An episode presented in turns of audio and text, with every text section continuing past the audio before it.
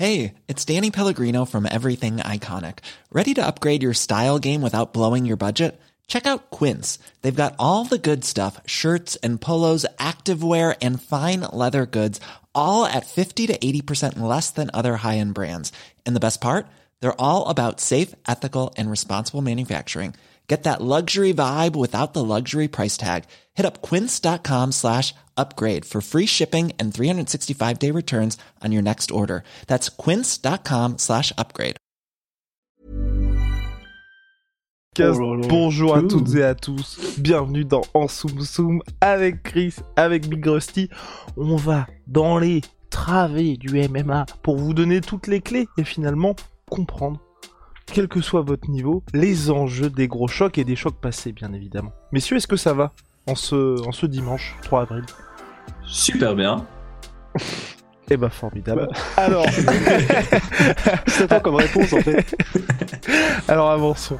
Avançons, on va déjà parler du Cage Warriors parce que vous le savez, il y avait notre enfin Cocorico Jati Melan, invaincu en carrière jusqu'à maintenant, champion middleweight du Cage Warriors, qui allait faire une première défense de ceinture et malheureusement, il s'est incliné par genou sauté TKO au round 3 face à Christian Leroy Duncan. Soit.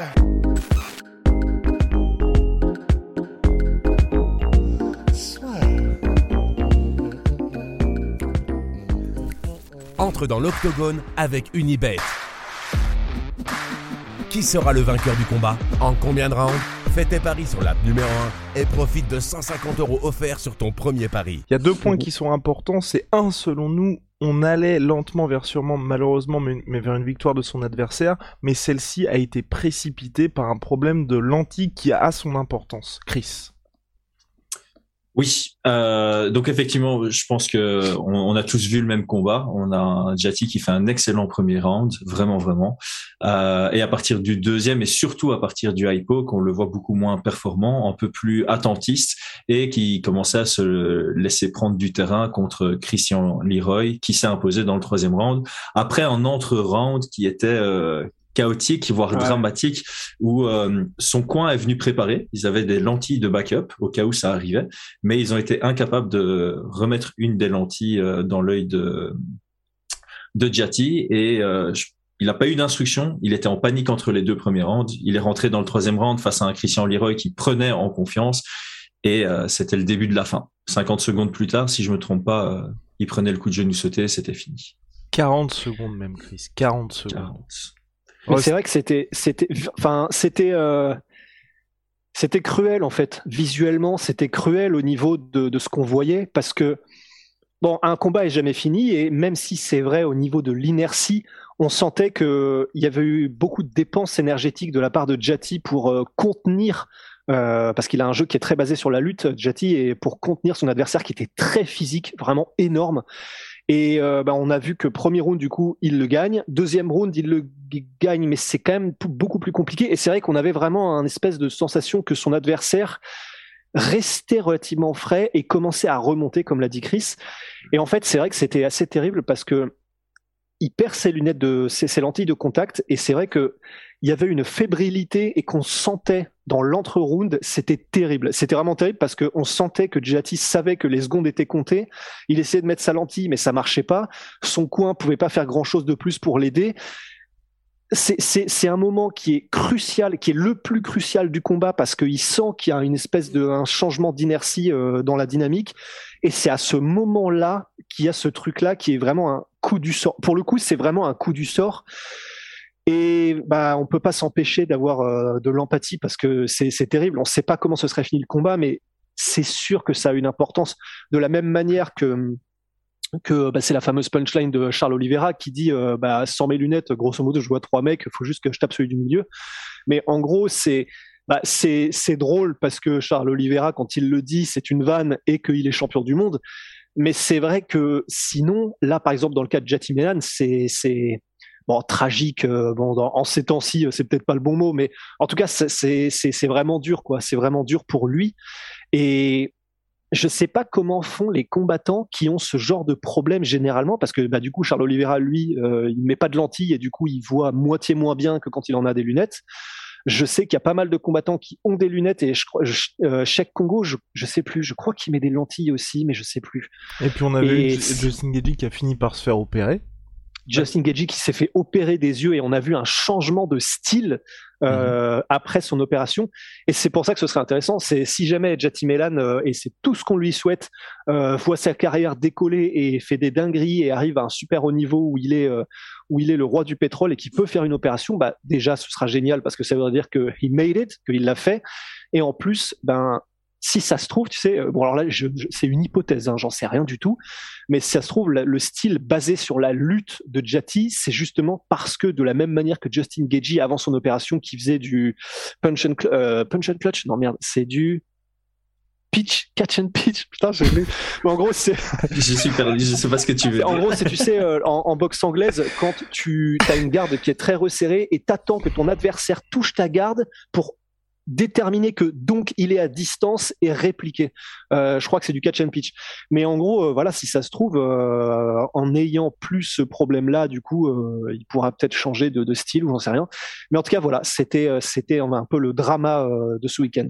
Et c'est, ouais, vas-y, vas-y. Ah, je voulais ajouter quelque chose. Je sais pas si Chris, tu voulais hum, préciser un point sur la lentille, mais c'est vrai que tu avais fait une très bonne analyse aussi sur le style. On en avait parlé un petit peu avec Rostanhoff, mais sur le style de Jati Melan qui est hyper impressionnant dans le contrôle des corps notamment, mais extrêmement énergivore. Et c'est vrai qu'aujourd'hui, mhm. comme sa carrière progresse et qu'il va de plus en plus aller vers des combats en 5 rounds, il y a peut-être soit des ajustements à faire, ou alors, en termes de dommages, de dégâts causés à l'adversaire, quelque chose à faire de ce côté-là aussi. Oui, c'est là où je voulais en venir. C'est certes une défaite avec une astérisque à côté euh, de la défaite, mais cela n'empêche qu'il y a des leçons à tirer pour euh, établir une marge de, de, progression dans son style, notamment le fait qu'on l'a vu dans le premier round et on l'avait vu déjà contre Mathieu Bonnard euh, à son dernier combat il fatigue. Et bon, contre Mathieu Bonnard, c'était dans le cinquième round, il commençait seulement à se faire allumer, mais donc il, gagne largement la décision. Mais ici, dans le premier round, on voit qu'il dépense beaucoup plus d'énergie que Christian Leroy, qui est venu avec un excellent game plan. Pour ceux qui suivent le Cage Warriors, je pense qu'il est venu avec le même game plan que Dominique Wooding face à Nathan Fletcher. Euh, c'était vraiment de si je suis au sol, si ça part en grappling, moi j'économise mon énergie par rapport à lui pour pouvoir déployer mon jeu en, en pied-point quand, quand j'en ai l'occasion. Donc il y a ce côté être peut-être moins énergivore si c'est juste pour contrôler, parce que là, euh, il utilise de l'énergie, mais il contrôle juste. Donc, on est parti sur un 19. Si le combat se lève à une minute de la fin du round et que Chris Leroy envoie deux middle qui touchent fort, c'est Chris Leroy qui prend le round, là, parce qu'il y a vraiment que du contrôle. Donc effectivement, essayer d'établir un jeu peut-être plus euh, à la Khabib avec plus de frappes ou avancer vers des positions qui amènent vers des soumissions, puisqu'alors ça score plus de, points, ou bien simplement réussir à contrôler avec moins d'énergie. Donc ça, c'est vraiment les, les, pour moi, les, les grandes leçons à tirer du premier round. Et sur la suite, effectivement, c'est peut-être euh, trouver un, un, un, développement dans son style debout pour plus facilement pouvoir euh, faire ses entrées en lutte, parce qu'à partir du deuxième round, on voyait qu'il avait beaucoup, beaucoup de mal à casser cette distance et à venir chercher la lutte, notamment parce que actuellement, son pied-point lui dessert. Et je pense qu'il y a en trois, quatre mois, il y a moyen de développer un style debout qui lui permettrait de servir sa lutte. Et pour, euh, pour en finir avec ce que Rust avait dit, on est bien sur du catch and pitch technique masterisé par Justin Gagey également. Ah, Bravo Big Rusty. On avance messieurs. Je pense qu'on a fait le tour sur euh, Jati Melan. Mhm. Oui, avançons avec Et juste, juste euh, ah. en deux secondes, dire que c'est la manière dont il chope la jambe quand le mec met un kick pour faire tomber un peu à la GSP, c'est magnifique. Ah, je croyais que t'allais Bref, on allait avoir un nouveau nom qui allait, qui allait apparaître. Euh, voilà. Avançons. Avançons, Bigosti. Alors, UFC 273, il y a Hamza Chimaev et il y a les autres parce que oui, le troisième combat de la soirée écrase un petit peu tout sur son passage et on voulait ajouter une dernière pièce à l'édifice Ramzat Chimaev là qu'on est en train de, de, monter petit à petit, c'est que oui, la semaine dernière on avait fait la prévue du combat contre Gilbert Burns, mais on avait oublié un point et pas des moindres mine de rien, c'est qu'il y a le ramadan, et vous le savez, Ramzat Chimaev est musulman pratiquant, et ça peut avoir son importance au regard du style de Ramzat Chimaev, et notamment des entraînements qu'il s'inflige, en tout cas qu'il euh, qu'il a envie de faire jour après jour, on est à 5 par jour, rendez-vous compte, et on nous a interpellé sur le fait que ça pouvait, et ça devrait normalement avoir son importance pour samedi soir, puisqu'on sera à une semaine du ramadan pour Ramzat Chimaev. Chris. Oui, effectivement. Euh, combattre en plein ramadan, je pense que c'est compliqué pour tous. Moi, j'ai déjà eu plusieurs athlètes qui l'ont fait et ils disent que c'est un autre niveau de difficulté. Déjà que le combat en soi est, difficile, mais moi c'était que des athlètes amateurs, donc il n'y avait pas de cutting. Et là, je suis en train de me dire, il doit cutter et il doit se réhydrater. Et, la pesée est à 10 heures du matin, donc le mec il va devoir cut en welterweight, ce qui est déjà compliqué pour lui en temps normal il va se peser vers 10 heures du matin et il va pas pouvoir manger avant le coucher du soleil qui, euh, je sais pas si aux États-Unis c'est comme ici, mais euh, c'est, il fait encore clair là, il est 19h30. Donc euh, la réhydratation va, être compliquée. Euh, par contre, le combat est au moment où il peut manger et tout ce qui s'ensuit, mais en général, les athlètes, en tout cas les, les miens, et je pense que beaucoup d'athlètes, ils aiment bien être agents depuis au moins 4 à 6 heures euh, avant un combat. beaucoup de mes athlètes mangent bien et puis euh, ils s'arrêtent six heures avant leur euh, l'heure de combat estimée pour eux.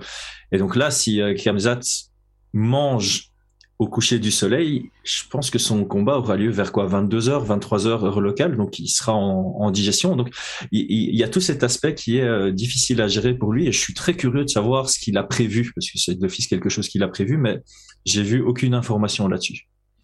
En tout cas, euh, l'information qu'on a, c'est que, pas, par rapport à Ramzat, mais Habib, lui, ne voulait pas combattre pendant le ramadan, si je ne m'abuse. Donc ça veut dire que bah, Ramzat GG, ça veut dire qu'il a, il a, il a effectivement un plan, mais que bah, donc un autre exemple qui est à ce niveau-là et qui cutait aussi beaucoup, parce que je pense que, je sais pas si Habib cut plus ou cutait plus, mais je pense que les deux vraiment sont assez énormes par rapport à leur catégorie là dans laquelle ils combattent.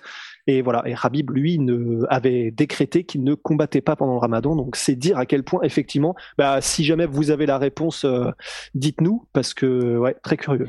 On en saura plus de toute façon durant la Fight Week, parce qu'à mon avis, ça sera l'un des gros sujets du combat de Ramzat Chimaev. Tu voulais ajouter quelque chose, Chris? Ouais, ça, ça, montre quand même son mindset et son état d'esprit. c'est un guerrier, quoi. Le gars a peur de rien. Il a un excès, je veux dire un excès, mais positif, évidemment, un excès de confiance en ses compétences parce que tu fais pas ça si tu as le moindre doute euh, sur ton prochain combat. C'est clair. Avançons messieurs, co-main event de l'UFC 273, la revanche tant attendue entre Aljamain Sterling et Petr Yan.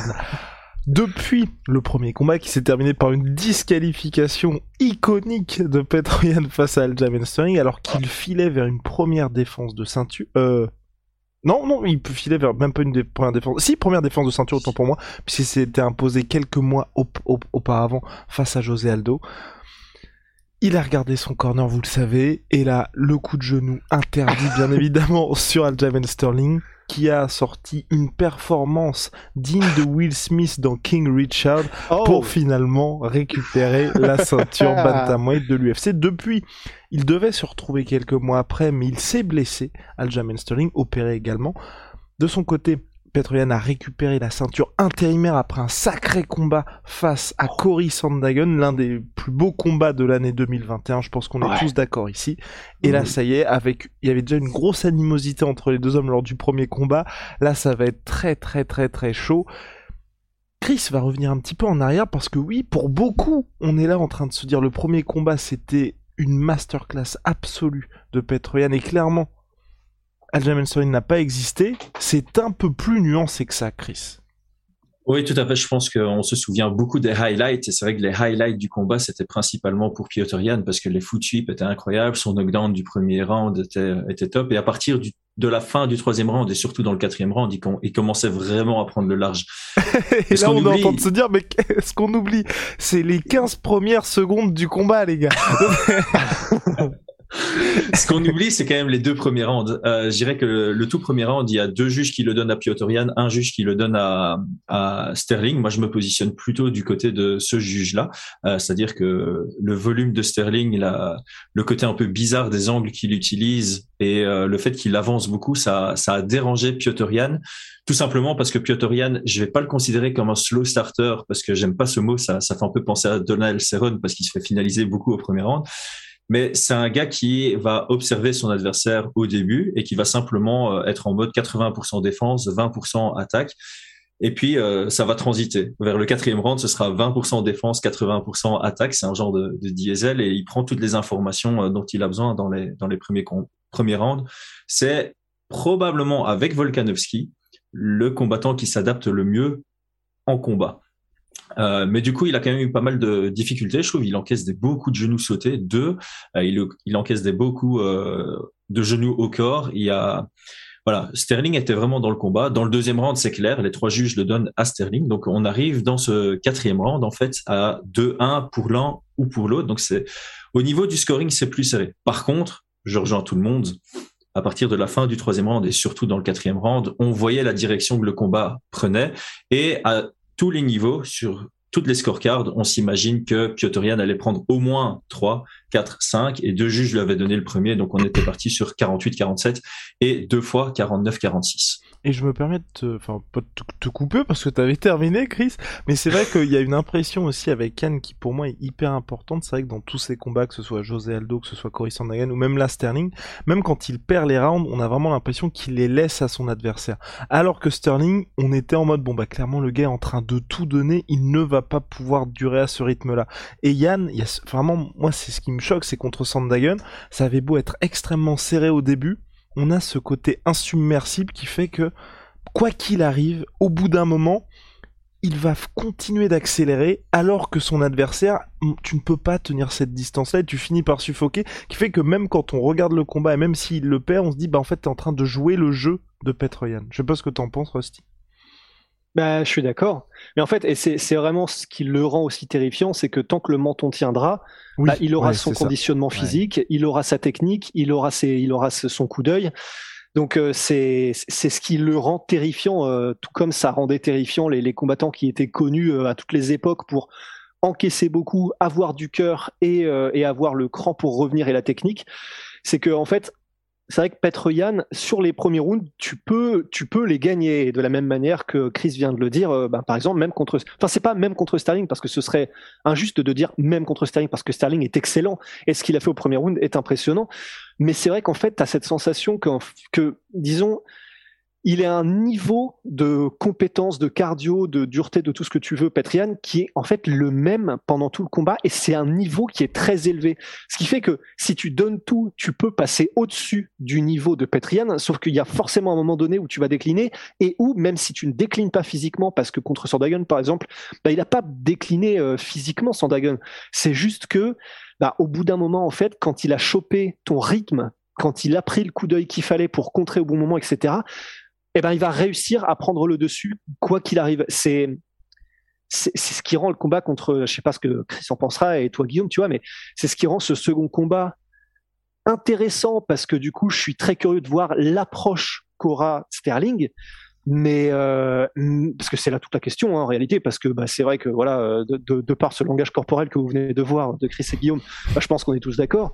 C'est que voilà, ouais, Patrian,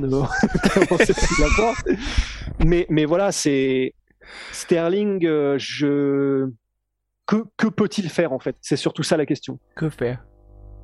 Que dire?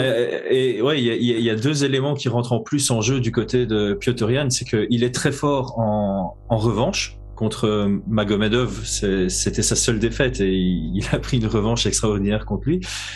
Et étant donné que c'est un combattant qui s'adapte au fil du combat, mais là il a déjà fait trois rounds et demi, euh, quatre rounds et demi euh, contre euh, contre Sterling, donc il, il connaît déjà le rythme de son adversaire. Et en plus de ça, le seul combat qu'il a eu entre le premier contre Sterling et celui qui arrive maintenant, c'est contre un grand qui envoie du volume et qui a aussi des angles assez bizarroïdes, etc., etc. Donc, je pense que dans ce deuxième combat, Piotr Jan va mettre beaucoup moins de temps à ouvrir son jeu. Il va, sauf stratégiquement, il pourrait se dire, tu sais quoi, comme le premier, je le laisse se fatiguer et puis je m'ouvre à partir du deuxième ou du troisième.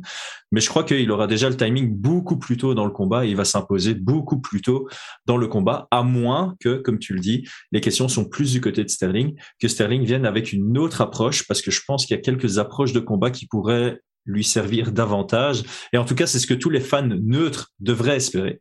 Tout ce que les fans neutres devraient espérer, c'est qu'on voit un Sterling avec moins de volume, qui vienne juste pour gagner les deux premiers rounds et qui vient pour essayer de gagner le troisième. Parce que si Sterling prend 1, 2, 3, à partir du quatrième, ça va devenir très intéressant pour les fans de combat. Très, très intéressant. Et c'est, je dirais que la probabilité est faible, mais elle n'est pas impossible.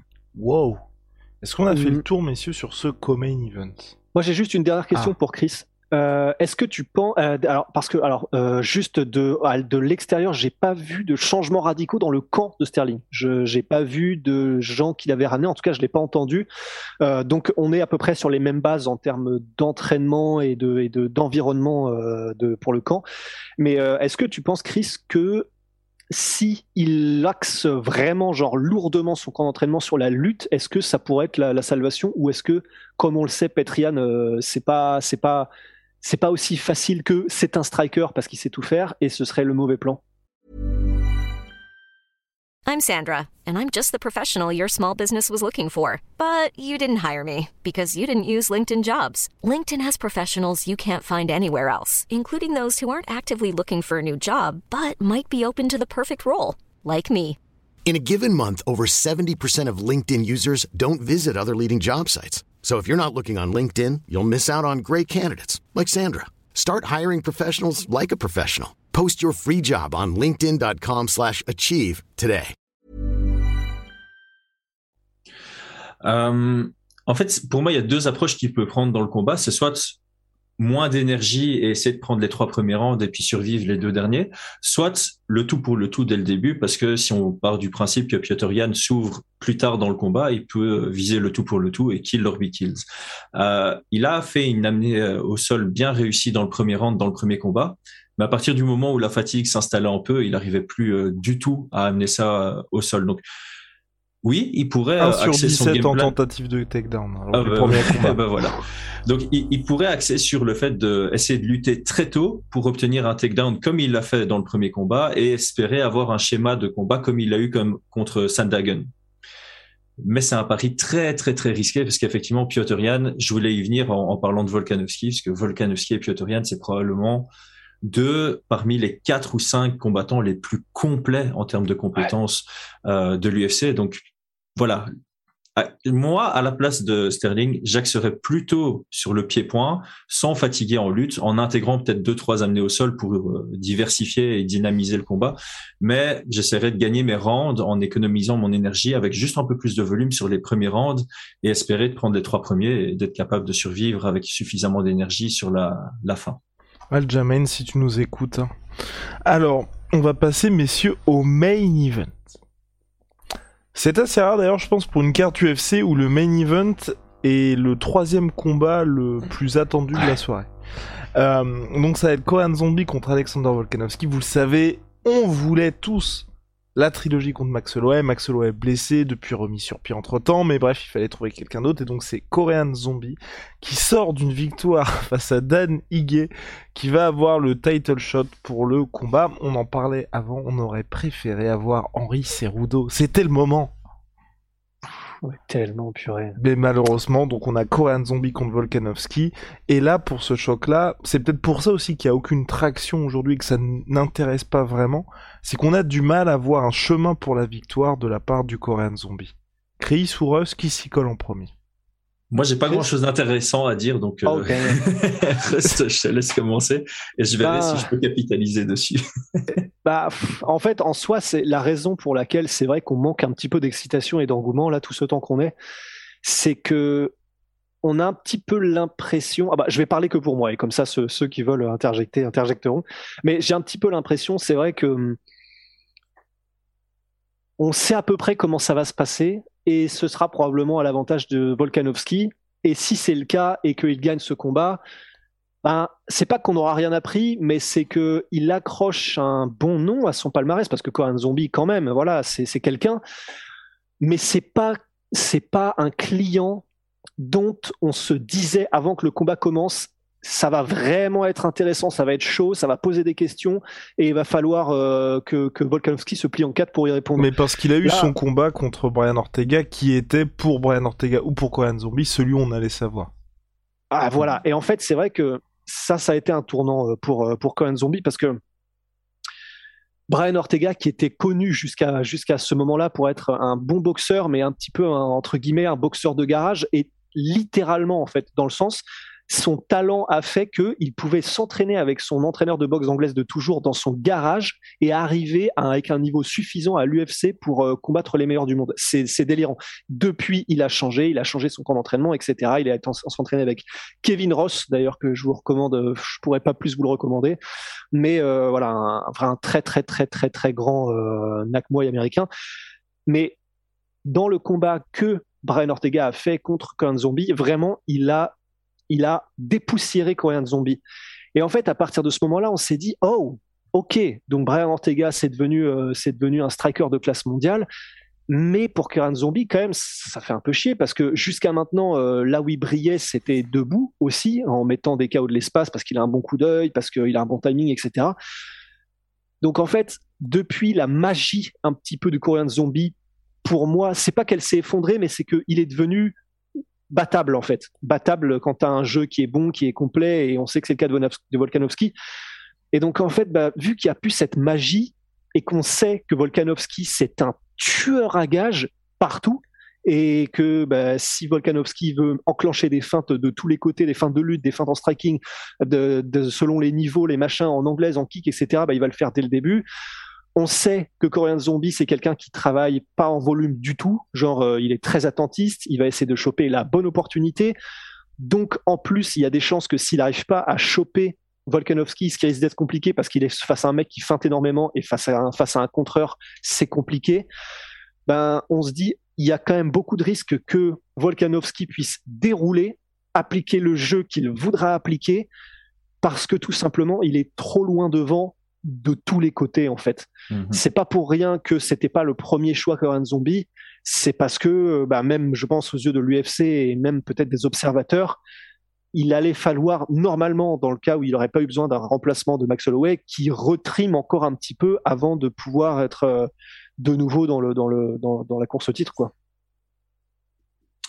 Ouais, tout, tout a été dit. En, en gros, Volkanovski, c'est un des meilleurs actuels et ça peut devenir un des meilleurs de, de tous les temps, je pense, en termes mhm. vraiment de, de compétences et même de achievement. Hein, S'il continue à rajouter des, des gros noms sur sa liste, euh, pourquoi pas c'est une pile électrique, c'est comme ça que je l'appelle. Hein. Il envoie tellement d'informations à son adversaire que son adversaire s'y perd, ça court-circuite euh, le système nerveux et puis on, ouais, on, il et il rend ses adversaires beaucoup moins bons que ce qu'ils sont réellement. Ortega, c'est le meilleur euh, meilleur indicateur. Il fait un masterclass contre Corinne Zombie, puis il arrive, on le reconnaît quasi plus. Il a juste eu un moment dans le combat. Et euh, effectivement, moi, moi, ma logique, c'est je déteste faire des mathématiques en MMA, genre lui a battu lui, qui a battu lui, donc lui battra lui.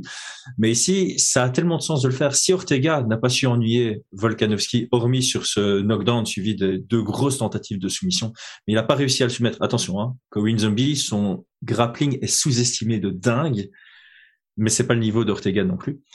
Et si Holloway n'a pas réussi à le faire en, en deux combats, et, et, encore, il y a aussi ce point de le peu de fois où on voit des mini-erreurs chez Volkanovski, il a un menton et une récupération de dingue. Donc j'ai vraiment du mal à j'ai du mal à voir Zombie trouver l'ouverture et réussir à, à, à, finaliser. Et je le vois vraiment pas dominer les rounds. Je le vois pas prendre les rounds. Donc ça, ça doit jouer sur un, un moment et euh, ouais, je, si si Volcan, euh, si Holloway n'est pas arrivé à, en pression et que Ortega n'est pas arrivé sous pression, ça me donne l'indication que Volkanovski peut venir avec le game plan qu'il veut. Soit il se déplace, il fait en sorte que Corinne Zombie le suive comme Ortega l'a fait contre Corinne Zombie, soit il vient pour mettre la pression comme il l'a fait contre Brian Ortega. Donc tout peut fonctionner pour euh, Volkanovski. Le seul point d'interrogation, c'est peut-être euh, Cerudo dans le coin. Peut-être qu'il a vu quelque chose que personne ne voyait. Ouais, c'est ça. Et mhm. encore faudrait-il pouvoir, euh, parce que du coup, Cerudo, c'est un, c'est un mastermind, c'est, c'est un maître de l'esprit, euh, surtout sur le MMA global. Mais encore faut-il, j'ai envie de dire, euh, être celui qui peut l'appliquer. Et je dis juste ça dans le sens, bah, Cerudo, il, il est connu pour, pour adapter même pendant les combats des game plans, mais on sait aussi qu'il est euh, lui-même très axé sur la lutte si jamais c'est ça qu'il comptait implémenter euh, dans le game, dans le dans le jeu de, de Korean Zombie, je j'aurais du mal à le voir que ce soit efficace quoi, parce que c'est pas son style. Ouais, Korean Zombie après il a il a fait une belle performance en lutte contre Danny J. On pourrait considérer Danny J comme la version light euh, de Volkanovski. J'ai pas envie de les comparer trop, mais il y a, y a, des points de ressemblance, mais par contre le niveau de compétence est quand même vachement différent. Et donc euh, voilà, Corinne Zombie a battu Danny J. C'était pas non plus le 50-45 ultra domination. Ouais, et donc c'est encore une fois, j'ai du mal à voir ce qu'il peut faire de plus que ce qu'il a fait contre Danny J. et qui fonctionnerait en plus contre euh, Volkanovski, qui est pour moi une, juste une bien meilleure version que Danny J. à tous les niveaux. Mais c'est Ouais. dit en termes de Ah, gestion, c'était très intéressant la performance qu'a livré euh, Kohan Zombie contre Danny J. très très intéressant, très intelligente. Et je, je veux juste préciser un truc parce que je sais qu'on est sur internet aussi. Je suis pas en train de décrédibiliser Corinne Zombie. C'est juste que pour moi, Volkanovski est tellement fort C'est ça. Que voilà, je suis en train plus de mettre euh, Volkanovski sur un piédestal que je suis en train de Mhm. descendre Corinne Zombie. Et puis c'est un Tout com- comme euh, voilà Sterling aussi, très très bon combattant, mais Piotr Jan tellement. Et puis c'est un combat qu'on aurait pu avoir en fait à un autre moment dans la carrière de Volkanovski et aussi du Korean Zombie. Pour moi, à mon sens, c'est le combat qu'on aurait dû pu avoir au moment où Volkanovski s'est imposé contre Shawn Mendes. Aujourd'hui, les deux sont dans des moments de leur carrière qui sont un peu différents. D'ailleurs, vous n'avez qu'à regarder le classement, même si ça ne veut pas tout dire bien évidemment. Mais Danny Est aujourd'hui, je crois, euh, à peine dans le top 15 et c'est cette victoire-là qui a permis au Korean Zombie d'avoir ce title shot. Messieurs, place au pronostic. On va commencer par le co-main event Aljamain Sterling contre Petr. Unibet cote à 4,50 pour Sterling. 1,22 pour Petr Yan. 20% des parieurs misent sur Aljamain Sterling. Qu'en pense Chris? Moi, euh, mon pronostic, il est assez clair. Euh, je pense que ça va aller à la décision. Euh, Sterling va, selon moi, venir avec une stratégie plus light que dans le premier combat et va donc pouvoir survivre sur la durée. Par contre, je vois un 49-45 pour Piotr Jan. Je vais aller dans la précision. Il perd le premier round, Piotr Jan. Il prend les quatre suivants, dont le quatrième ou le cinquième, avec un 18. Putain, ça c'est précis comme prono. Rusty Waouh. Euh, je je pense que je pense que Petrian va finir une nouvelle fois euh, Sterling. En fait, j'ai un peu j'ai une sensation avec Sterling que sa dimension physique un petit peu alors gardons toute proportion gardée hein, mais j'ai un peu la sensation qu'il a un physique qui est tellement naturellement explosif que même s'il essaye de s'économiser, en fait, je crois que sa manière de bouger, sa manière de, frapper fait que il ne peut que entre guillemets euh, être sur un cardio euh, vraiment vraiment compliqué à la fin d'un combat de 5 rounds et, et tu peux pas vraiment faire ça contre un Petrian parce que à partir du moment où il sent euh, l'odeur du soufre, l'odeur du sang, généralement c'est bonne nuit. Et je voilà. Et en plus, je pense que Petrian, et c'est un truc, c'est vrai qu'on n'a pas évoqué, mais tant mieux parce que c'est de l'extra combat. Mais euh, je pense que là, il a envie de prouver quelque chose, euh, Petrian. Et on sait qu'il est taquin. il l'est même au micro, il n'hésite pas à y aller. Et là, je pense que son côté taquin, euh, ça, ça, ça va faire mal. La taquinerie n'est jamais finie. Je, je, partage l'avis de Big Rusty. Je pense que ça va être assez violent. Euh, et je mets victoire par TKO de Petrian au quatrième round. Et je, mais je partage l'avis de Chris euh, aussi, voilà. Voilà, on, on, on va parti. Non, mais, mais, mais je pense Guillaume que la Suisse. mais, mais, mais, je pense pour Moi, je suis un peu de l'avis de tout le monde. non, mais je pense que pour le coup, on aura vraiment un gros premier round d'Adjamin Sterling, et je pense ouais. que ça ne va pas suffire, comme ça n'a pas suffi au Chris. Chris devient flou. Et euh, voilà, oh, ça y est. Et, euh, et, je pense que ça ne va pas suffire. Et je pense que c'est ce qui va causer sa perte quelque part. C'est qu'à mon avis, il va se dire je vais tout mettre dans le premier round. Je pense qu'il va pas y aller à l'économie. Enfin, je, je pense qu'il va pas y aller à l'économie. Il va se dire il faut que je mette tout sur le premier round parce qu'il a lui aussi envie de prouver de tout ce qu'il dit là pour l'instant sur les réseaux sociaux. Et je pense que c'est pas un mec qui a envie de faire de l'esbrouf à Jamen Sterling. Il a envie de montrer que c'est bien lui le champion. Et je pense qu'il a envie de faire ce que personne n'a fait jusqu'à maintenant, à savoir mm -hmm. terminer au premier round Petroyan. Mais je pense que ça va, ça va s'avérer plus compliqué que prévu. Messieurs, le main event. Alexander Volkanovski contre Korean Zombie, cote à 1,12 bordel pour Alexander Volkanovski. 92% des gens misent sur lui et 5, euh, 6,50 pour Shan, Shan Sung-young. Et donc, on, donc, donc, si vous misez 1 euro, vous récupérez 12 centimes pour Alexander Volkanovski. Je, moi, je pense que ça va être décision unanime, tranquille pour Alexander Volkanovski qui va gagner tous les rounds. Voilà. Euh, pareil. Allez, Rusty. Bah, en fait, pareil. Hein, donc, c'est.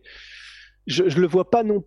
Enfin, on peut imaginer qu'il le termine, euh, Korean Zombie, mais c'est vrai que c'est pas nécessaire. Déjà, il est pas connu pour être un finisseur nécessairement, euh, Volkanovski, et d'autant plus maintenant qu'il est champion. J'ai envie de dire pourquoi est-ce qu'il prendrait un risque quel qu'il soit? Donc après, ça dépend. hein. si jamais il enquille suffisamment de dommages euh, à Korean Zombie, ça peut être arrêté par l'arbitre. Mais je vois aussi une décision euh, croisière. La croisière s'amuse euh, pour pour Volkanovski et, et pareil 50-45.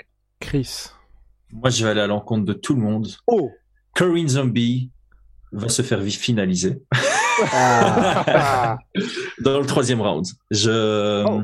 j'ai été influencé par euh, quelqu'un sur Twitter, et même ma propagande, euh, qui dit voilà, et il a raison. Volkanovski, ses derniers combats, c'est contre les meilleurs mentons de la division, Holloway, Ortega, et que euh, contre Ortega, il a honnêtement l'arbitre aurait dû arrêter. Et euh, je pense qu'on va, on pourrait se retrouver dans un scénario où euh, Volkanovski applique un sacré ground, ground and pound euh, à Corinne Zombie. Je lui donne trois rounds. Troisième, il y a une petite finish là. Et d'ailleurs, c'est vrai que. euh, oui, j'espère que je dis pas de bêtises, mais là, en fait, j'ai la séquence de finition contre Chad Mendes en tête. Et c'est vrai qu'il me semble que c'était assez violent. Euh, Mhm. Si je ne m'abuse, un énorme body shot, genre euh, au coup au foie. Donc euh, c'est vrai que s'il accélère, euh, il fait salement mal une fois qu'il sait qu'il est au-dessus, Volkanovski. Mais ouais. We'll see. Réponse dans la nuit de samedi à dimanche la semaine prochaine UFC 273. Malheure- Malheureusement, nous ne serons pas avec Chris pour cet événement-là qui a à faire. Ce monsieur est très occupé, mais on sera, on sera avec Julien. On sera avec Julien pour suivre l'UFC 273 en direct sur Twitch parce que oui, la taquinerie et la twitcherie ne sont jamais finies. À la prochaine, messieurs. Ouais. Ouais. On, est- on était sur. Oui, je me souviens plus. On était sur Twitch la dernière la fois. pub. Ah oui, oui, Ah, oh god oui. damn, oh god damn. Et puis oui, et puis shout out, shout out à Onae, nos superbes savons. Chris est venu charger comme jamais.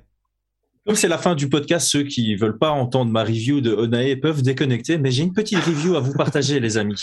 Est-ce Oh. que j'ai le temps de le faire? Allez, il a le temps. Ah bah, il a le temps de Voilà. la faire. Bon, alors, c'est un savon, donc ça nettoie. Et honnêtement, les gars, on va pas se mentir, quelqu'un qui se nettoie pas, ça va pas attirer les femmes. Alors, moi, je mesure 1m95 pour 96 kilos. Ce qui signifie que je fais 13% de surface en plus que le français moyen qui mesure 1m97 pour 81 kilos en moyenne. J'ai utilisé 77, le- 77. Oui, parce que. 77. Ouais. Oui, pardon. J'ai utilisé le Red Volcano pendant 51 jours, c'est-à-dire plus 13%, 58 jours pour l'homme moyen par savon. Je me nettoie les jambes. Je sais que beaucoup d'hommes ne se nettoient pas les jambes. Donc, ça ferait 116 jours d'utilisation pour ceux qui nettoient pas les jambes. À 7,90 euros 90, pardon, le savon, ça fait 13,6 centimes le lavage. C'est très économique. Je trouve ça plutôt pas mal. Si on achète le pack 6 savons, on en a pour 45 euros pour un an à 13 centimes le lavage. On économise un demi-plein et on se fait un plein de savon. Waouh Waouh, waouh, waouh Ça, ça, faut le garder en poste. Oh. Je n'ai pas été payé pour faire cette review. Oh, waouh. Toujours important de le préciser. Impressionnant. Waouh. Et ben voilà, on se quitte là-dessus. God damn. Oh là là là là.